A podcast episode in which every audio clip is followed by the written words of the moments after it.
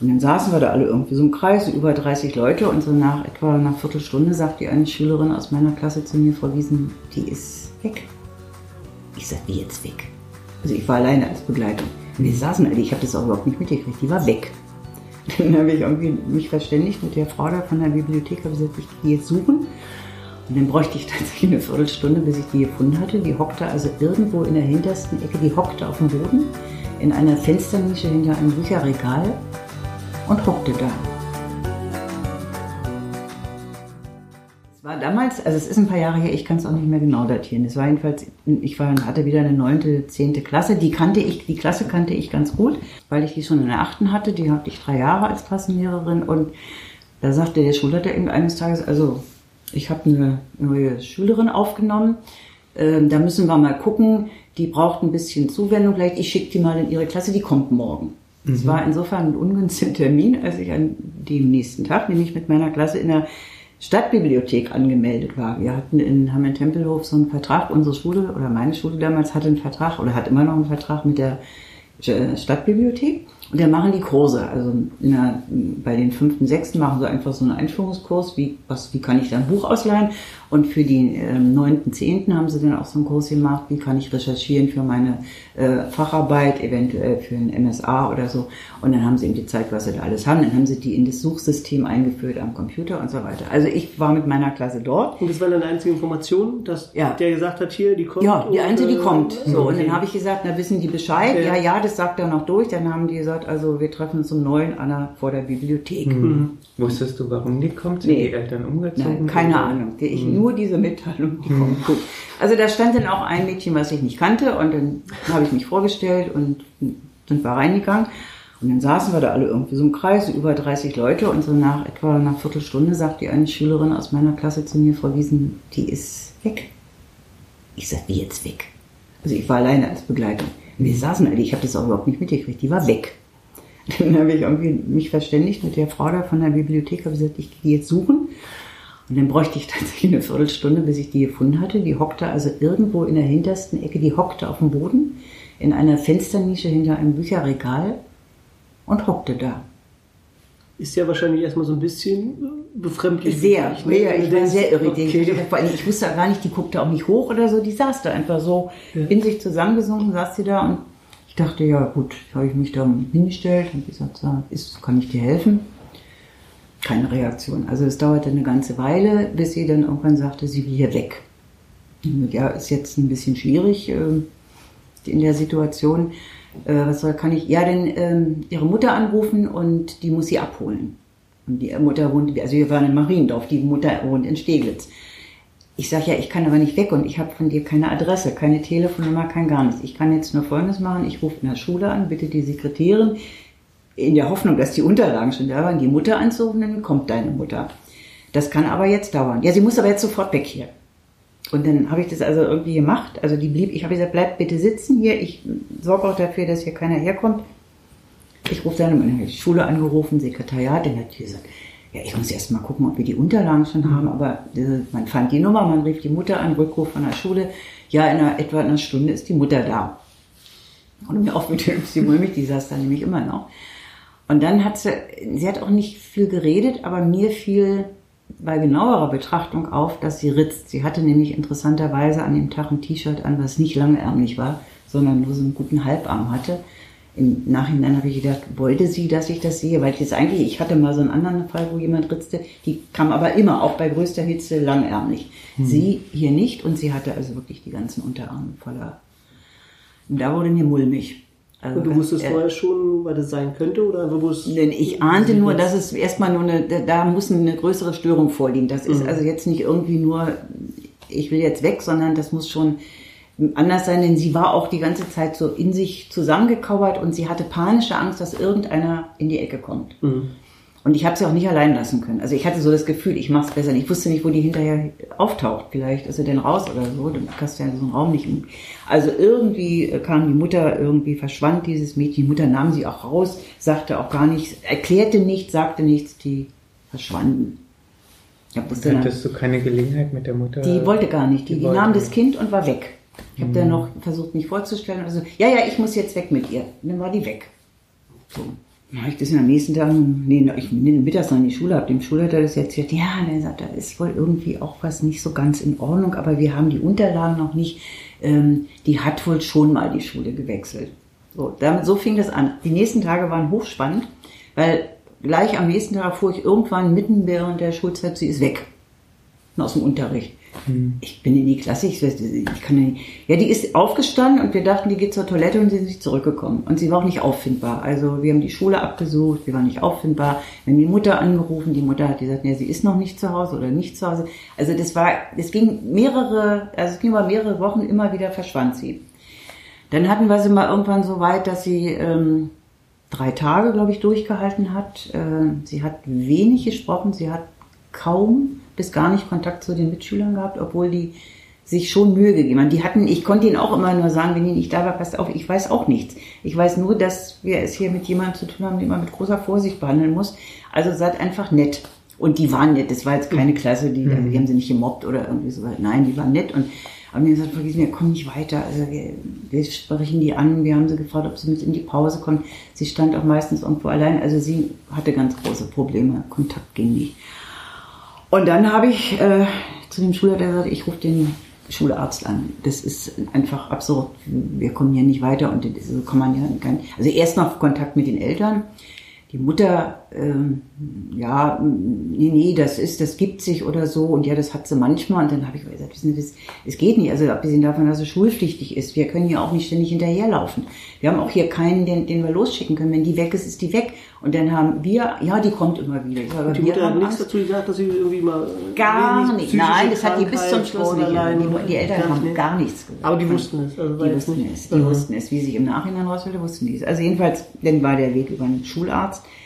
Und dann haben die äh, Schulpsy also den Schulpsychologischen Dienst, Schularzt, die habe ich dann angerufen und gesagt, also ich habe hier einen Fall, der, da komme ich jetzt nicht ohne Hilfe weiter. Und dann, die kommen ja nun an die Akten ran. Und dann stellte sich raus, die hatte, die kam aus Steglitz, da war sie auch in der Schule. Und da war sie auch schon beim Schulpsychologischen Dienst. Das heißt, es gab eine Akte über sie. Und diese Akte wies denn aus, dass sie seit der, bis zur achten Klasse drei, viermal die Schule gewechselt hatte, dass es von keiner Schule irgendeinen Vermerk gab wegen Verhaltensauffälligkeiten äh, und dass sie aber so auffällig war, wie die, dass die Eltern, das hat sie schon eigentlich fast immer gemacht. Und da ist der, also das, ich werde es nie vernennen, haben wir diese Schulhelferkonferenz. Und da habe ich wirklich mal so einen Frühpsychologen erlebt, der immer vor sie so hinpumpte irgendwann. Und als die alle raus waren, hat er gesagt, das muss mir jetzt mal einer erklären, wieso das jetzt erst bemerkt wird. Also der hatte eine Stinkhut auf die, und dann kam halt die andere Psychologin aus ähm, Steglitz, ja, wir wussten es ja auch nicht so, also da hat nie einer wirklich drauf geguckt und weil die bei uns dann so, vielleicht war es dann jetzt auch extrem, keine Ahnung, und dann hatten wir die Eltern da. Ja, was war denn machen? Die Schulpsychologie hat gesagt, die muss in eine therapeutische Einrichtung.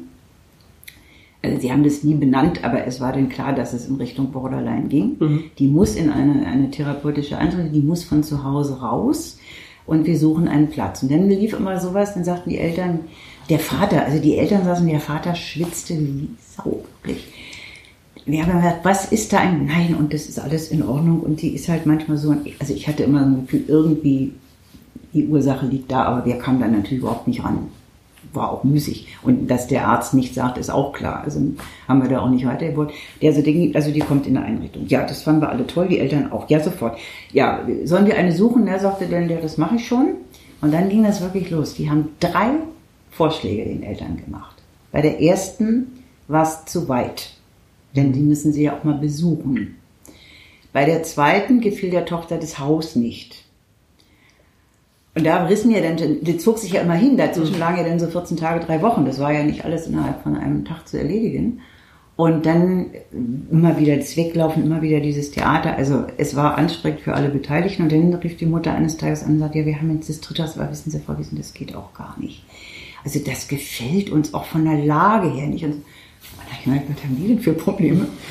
Und dann habe ich äh, natürlich nochmal immer Kontakt gehabt, auch mit dem, mit dem Schulpsychologischen Dienst und dem, dem Schularzt in Tempelhof. Und der hat dann gesagt, also mal ganz ehrlich, wir können, mehr können wir nicht machen. Wir können die ja nicht zwangseinweisen. Mhm. Also wenn die, äh, wir haben ja jetzt drei Angebote gemacht, alle drei Häuser haben einen ordentlichen Ruf, da schicken wir ganz viele hin. Die sind auch alle nicht weit weg, waren alle so im Umfeld von Berlin. Die Eltern hatten ein Auto. Also wenn es jetzt wirklich um Besuch oder so gegangen wäre, wobei ich nicht weiß, ob die Tochter das wirklich unbedingt gewollt hat, wäre eine andere Frage.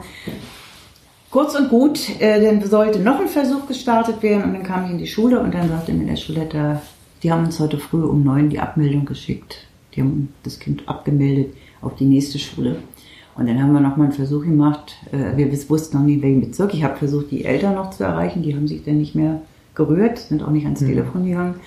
Und damit verlor sich die Spur. Und ich habe bis heute kein gutes Gefühl bei der Geschichte. Mhm. Weil das so, also der, weil man ja so, als Lehrer kannst du ja sowas gar nicht handeln. Da bist ja so, ist ja auch nicht mein Job. Also ich habe keine mhm. Ausbildung dafür, das gehört auch nicht zu meinen Aufgaben, mich da schulpsychologisch jetzt so äh, die zu betreuen, weil ich auch nicht kann. Bin ich ja nicht fachlich drin. Äh, du holst dir die Hilfe, die geben sich alle Mühe und letztlich haben die Eltern natürlich in so einem Fall das letzte Wort. Mhm. Das ist ganz klar. Und wenn die, die war ja erst 15, ganz intelligentes Mädchen, also da, wo mal ab und zu, wo sie mal so ein bisschen mitgemacht hat im Unterricht, hattest du immer das Gefühl, holla die Waldfee, die ist da ganz schön klug. Die hatte, die konnte eigentlich, hatte eine gute Sprache. Äh, und die, aber das waren immer nur so Blitzlichter, so zwischendurch und dann war sie wieder äh, versackt. Also ich glaube schon, die hat ein ganz schwieriges Problem gehabt. Das soll wohl, also angeblich hat es hinterher geheißen, die hätte wohl auch mal einen Suizidversuch gemacht. Das weiß ich nicht, das kann ich, konnte ich nicht verifizieren. Kann sein, weiß ich aber nicht.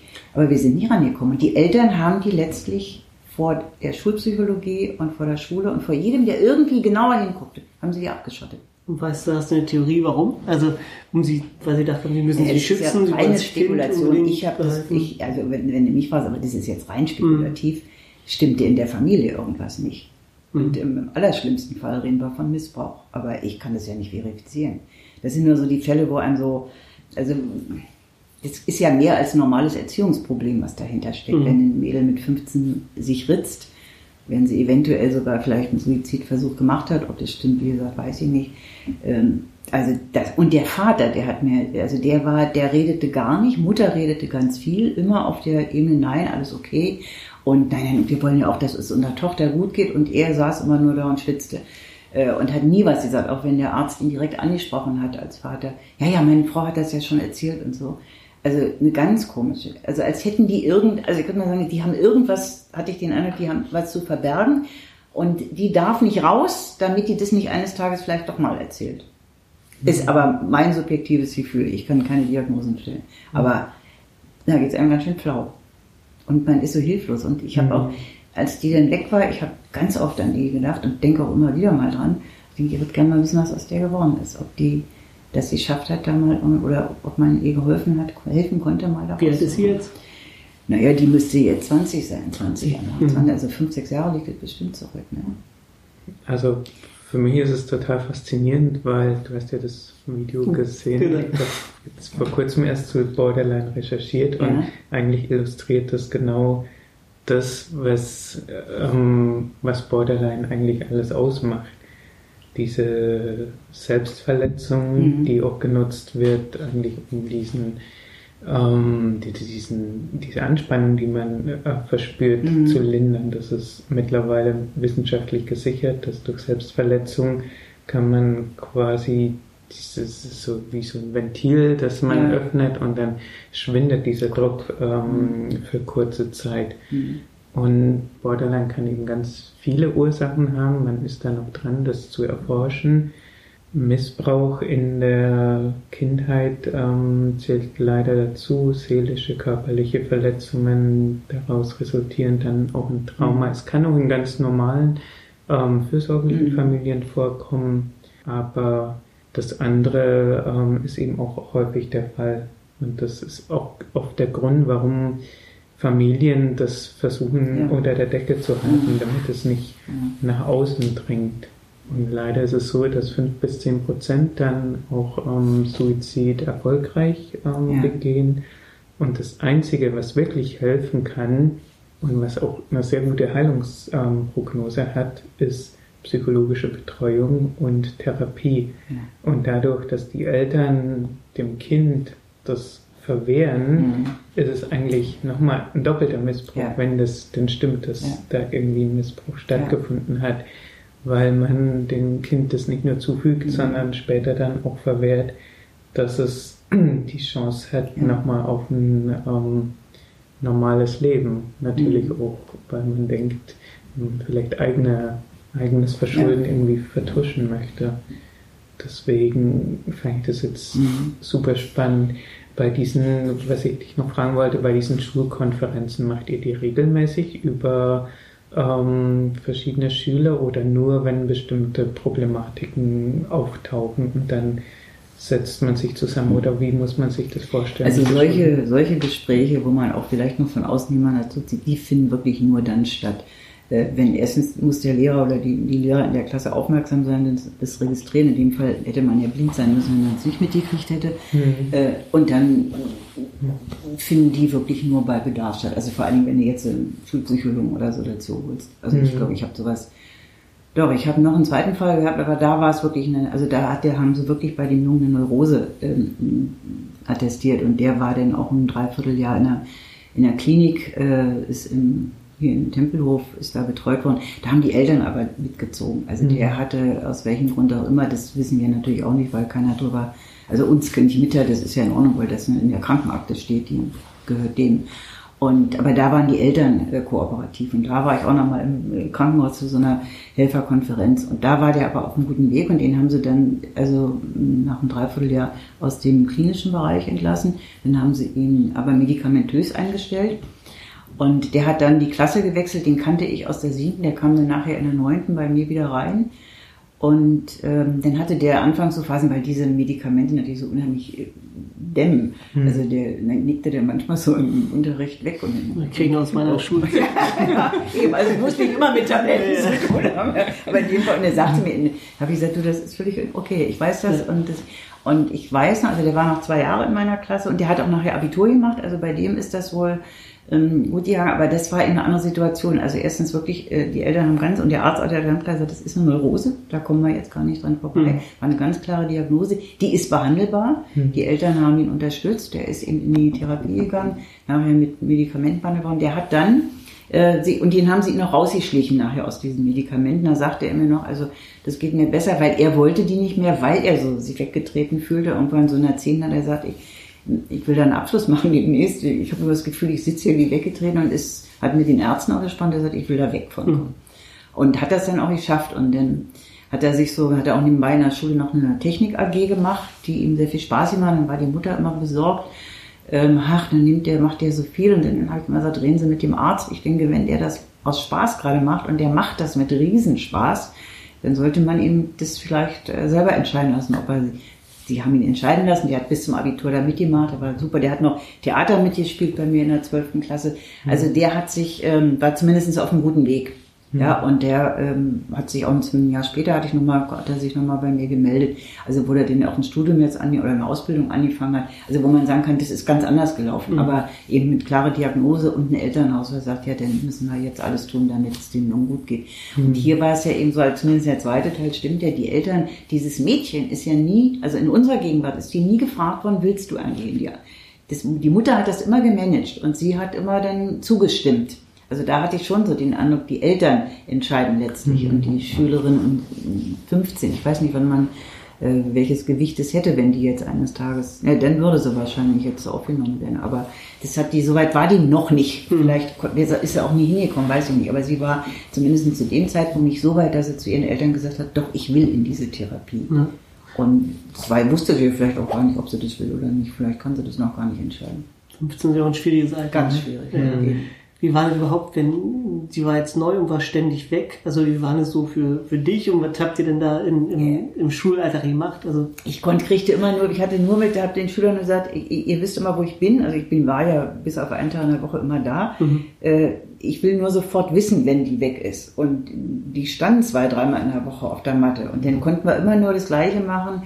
Sekretariat, Mutter anrufen und sagen, die ist wieder weg seit einer Viertelstunde und wir wussten ja nicht, wo, wir wussten ja, die ist ja einfach abgehauen. Wir wussten ja überhaupt nicht, wo die hingeht. Mhm. Die ist immer, also Mutter hat die immer gefunden oder sie ist immer zu Hause aufgeschlagen. Ich glaube, einmal war es bis in die Abendstunden, wo sie äh, verschwunden war. Wir haben auch nie rausgekriegt, wo die steckte. Das hat sie auch nicht erzählt.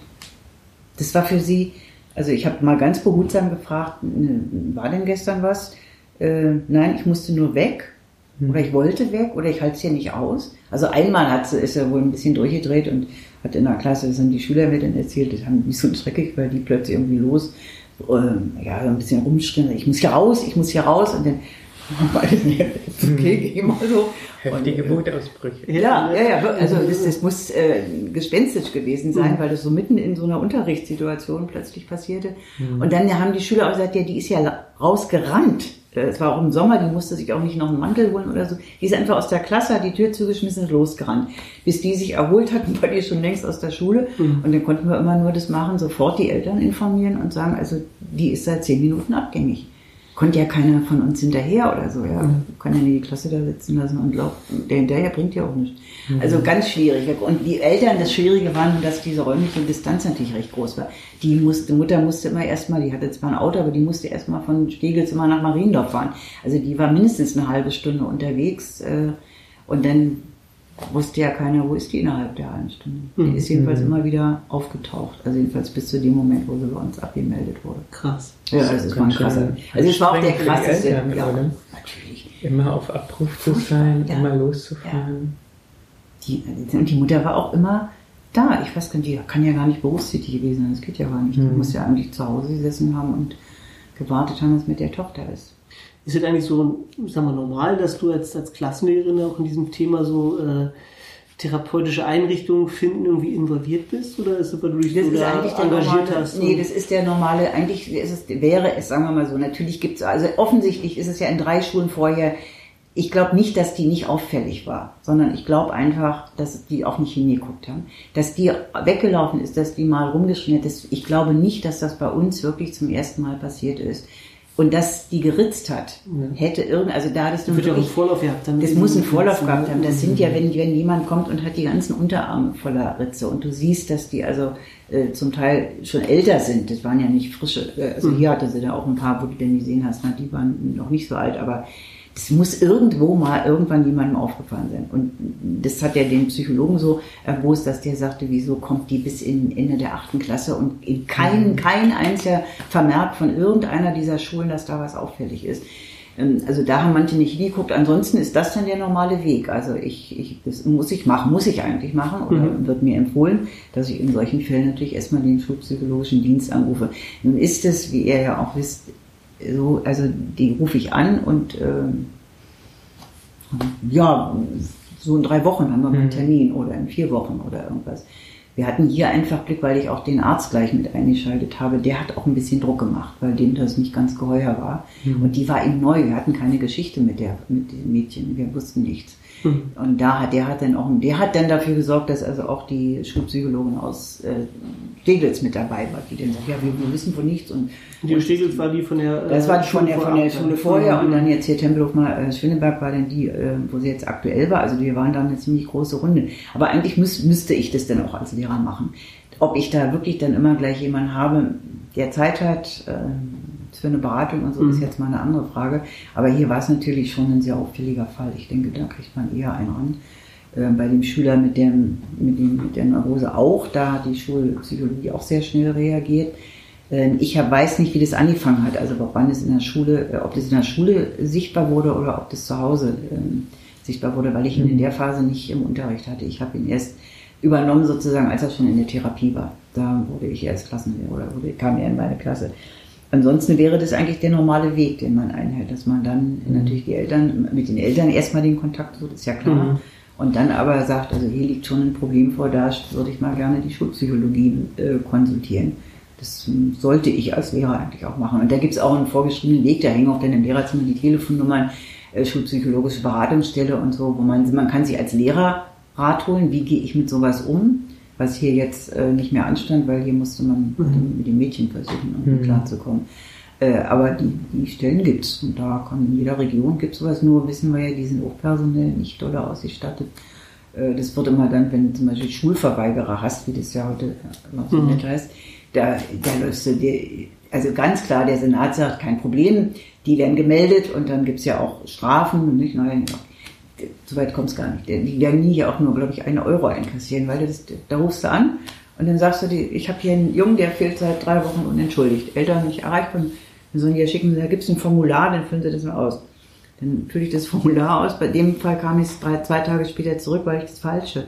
Das hatte den falschen Kopf. Wir hatten doch, inzwischen haben wir doch den Briefkopf geändert. Ist kein Witz. Gut, dann habe ich dann jetzt neue Formular äh, geben lassen von der Schule, habe das gleiche nur nochmal ausgefüllt. Aber der Briefkopf war äh, ein anderer. ja. äh, also da wirst du nochmal ja. Und ähm, dann passierte nichts. Dann habe ich nach einer Woche angerufen und habe gesagt, also so und so, ich habe die hat gesagt, ja, was meinen Sie, was wir hier zu tun haben? Und dann habe ich gesagt, na ja, also es ist ja nun ein akuter Fall von, von äh, Schulverweigerung. Irgendwie müssen wir uns ja da mal verständigen.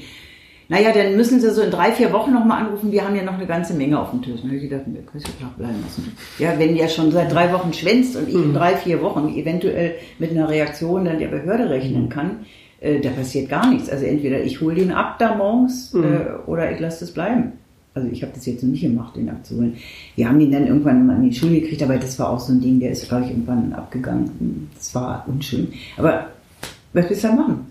Ja. Also da gibt es mhm. die Behörde und die haben entweder kein Personal oder zu wenig oder sind ausgelastet, was ja alles auch stimmt. Also diese mhm. ganzen Beratungspläne, das wisst ihr doch wahrscheinlich viel besser noch oder mindestens Klar. genauso gut. Die sind alle nicht, ja. Äh, ja, Jugendämter, die sind doch alle überfordert. Du hast gemeint, du denkst manchmal noch dran und fragst dich, was aus dem Mädchen geworden ja. ist. Wenn du jetzt aus heutiger Sicht nochmal zurück könntest, würdest du irgendwas nochmal anders machen, als du es gemacht hast? Ja, ich habe manchmal überlegt, ob ich, ob ich, noch mehr Druck hätte auf die Eltern ausüben können, aber ich bin mir da nicht sicher, ob das was gebracht hätte. Aber vielleicht hätte ich nochmal, äh, unabhängig von dieser Gruppe, die, also dieser Helferkonferenz, vielleicht hätte ich da noch dranbleiben. Vielleicht hätte ich da auch mal hinfahren müssen. Ähm, ja, und das habe ich dann nicht gemacht. Also vielleicht hätte, ob es was gebracht hätte, weiß ich nicht, aber es mhm. hätte eine Möglichkeit, wäre eine Möglichkeit vielleicht gewesen. Und die habe ich in der Tat nicht äh, genutzt. Weil du auch das Gefühl irgendwie hattest, dass das Mädchen niemanden hatte, der für ihre ja. Belange ja, für, eingetreten ja. ist. Also ich hätte die wahnsinnig gerne mal alleine in einer Situation gehabt, wo die vielleicht auch mal auftaucht und zwei, drei Sätze erzählt. Hm. Aber die war nicht, nicht herstellbar. Also der, im, im, Raum Schule und im Zusammenhang mit Schule war sie nicht ansprechbar. Ja, sie hat dann so mal, ja, sie will jetzt nicht nach Hause. Und dann gesagt, ja, aber wenn du jetzt nicht in den Unterricht gehst, äh, dann muss ich deine Mutter anrufen, dann musst du dich abholen. Ja, dann hast du noch mal zehn Minuten in Haut oder zehn Minuten später ab. Also das war dann mhm. irgendwie viel gesprungen. Hatte die einen Psychologen da vor Ort? Oder? Nee. Nicht, nee. Nee, musst du denn wirklich, gibt's nicht.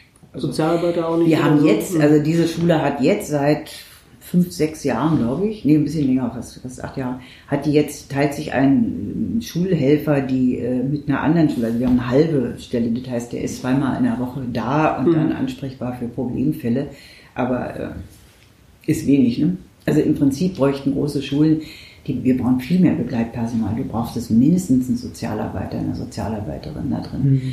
Und du musst einen kurzen Draht haben für solche Problemfälle. Ja, das ist aber alles eine Frage der personellen Ausstattung. Und ich meine, auch bei diesen Schulverweigerern, da gibt es da auch ein Hintergrundproblem. Ja? Mhm. Und sei es, also ich meine, es gibt ja auch diese äh, Depressionsgeschichten in der Pubertät. Da gibt ja nun ganz, also Depression ist ja in der Pubertät ja auch nicht gerade ein unbekanntes Phänomen, wo die dann nicht, nicht aufstehen, nicht, auf, nicht zur Schule gehen. Die Mutter stellt sich da krumm, wird nicht immer so dramatisch sein wie in dem Fall, mhm. aber wo die erstmal die Mütter auch hilflos sind und sagen, ja, der, der steht nicht auf, der will nicht in die Schule oder so. Mhm. Und dann brauchst du auch professionelle Hilfe. Mhm. Das schaffst du in der Regel nicht alleine.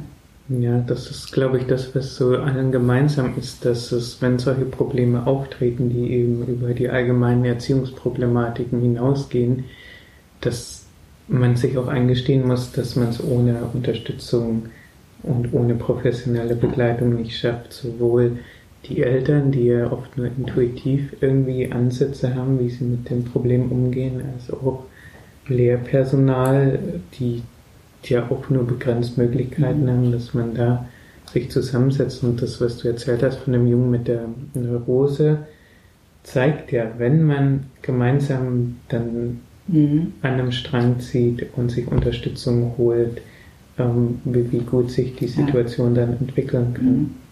Ich denke, wir haben ja also die Menschen laufen viel mehr, also auch eine Menge solcher Problemfälle, mhm. die irgendwie. Ja, wenn du die erstmal siehst, bist du auch überfordert damit. Ne? Ja. Borderline denkst, oh Gott, da sitzt ein Mädchen in der Ecke und äh, verkrampft Embryonalstellung oder so und äh, Also du würde mich ja total ja. schocken. Ja, bist ja, ne? also ich war total, esse hilf, hilflos, was mache ich jetzt?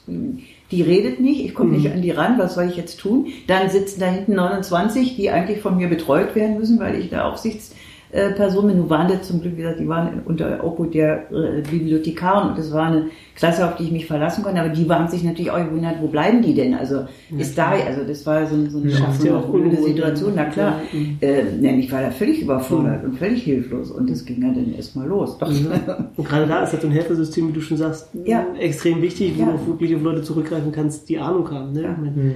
Du kannst ja auch nicht alles wuppen, wenn du da deine 30 Schüler hast und ja. dafür verantwortlich bist. Ne? Und trotzdem ist man wahrscheinlich in so einem Zwiespalt, ja. dass man sagt, ja, vielleicht hätte ich da noch das machen können oder ich hätte da nochmal noch mal nach Hause fahren können oder irgendwie so. Ja, hätte ja hätte man Fall so. Mehr als dass die mir die Tür nicht aufgemacht hätten, hätte ja nicht passieren können. Mhm. mhm. Aber äh, das habe ich in der Tat nicht gemacht, ja.